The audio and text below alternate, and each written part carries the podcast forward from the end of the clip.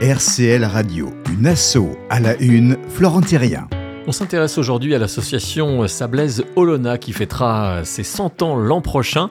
Retour sur euh, l'idée de base de la création de cette association avec euh, sa présidente actuelle, Priscilla Giboto. Au départ, c'est par rapport à des découvertes archéologiques qui ont eu lieu. Euh, on a quelques passionnés locaux qui se sont regroupés autour de ça. Et puis l'idée, rapidement, a été bah, de publier pour faire connaître. Donc voilà, ça fait maintenant, on en est au 265e bulletin avec bah, différentes chroniques biographie, histoire locale. Euh. Donc à chaque fois, donc chaque bulletin, donc les bulletins, c'est tous les deux mois, c'est ça? C'est tous les trimestres. Il y en a quatre par an. Ouais. On a des articles qui nous sont envoyés en fait par des auteurs, et puis après on va essayer de les, les assembler avec euh, des articles que nous on produit, puisqu'on a quand même la chance d'avoir des auteurs euh, parmi nos membres du bureau, comme Robin par exemple, et donc du coup ou Antoine Lavigne. Hein.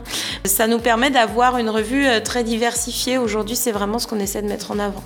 Parler à la fois d'histoire, d'architecture, de maritime, euh, d'humain aussi. Et puis, euh, bah, on a toujours une rubrique qui plaît beaucoup qui s'appelle les avant-après, euh, où on met en avant bah, comment étaient les sables autrefois et aujourd'hui.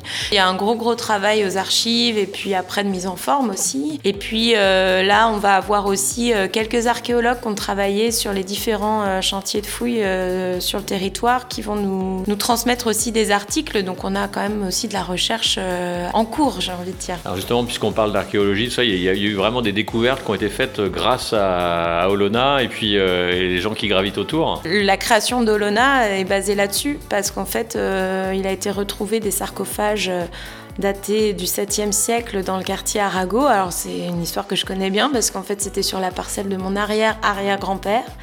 Et c'est cette découverte de ces sarcophages qui a amené euh, Fernand Idier, euh, Collins, enfin tous ceux qui ont créé Olona, euh, mettre en place une entité pour faire connaître cette histoire. Olona, souvent il y a, y a, y a eu aussi des hors-séries un petit peu qui sont, qui sont sortis sur des périodes bien clés, je pense notamment à la guerre, tout ça. Il y a eu toujours des hors-séries, c'est un moyen aussi de lever le voile sur des choses euh, qu'on ne traite pas forcément dans nos articles ou de concentrer plusieurs articles sur une même thématique aussi, par exemple pour la guerre.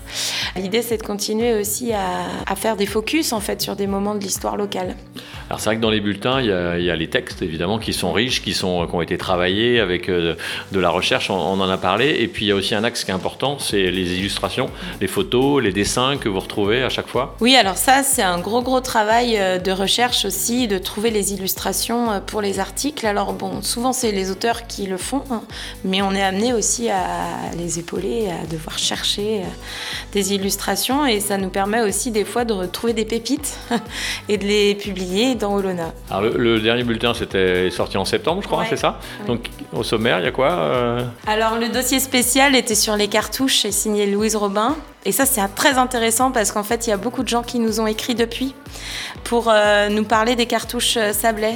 voilà, après, on a Florence Regour qui a écrit sur les crises sardinières. On a toujours la rubrique avant-après. Euh, on va avoir aussi Romain Gouachon, descendant d'Auguste Gouachon, peintre de la marine. Voilà, en attendant de lire le dernier bulletin d'Olona, notez que vous pouvez glaner toutes les informations sur le site internet olona.fr. Et puis, on vous le rappelle, donc 2024 marquera le centenaire de l'association Sablaise.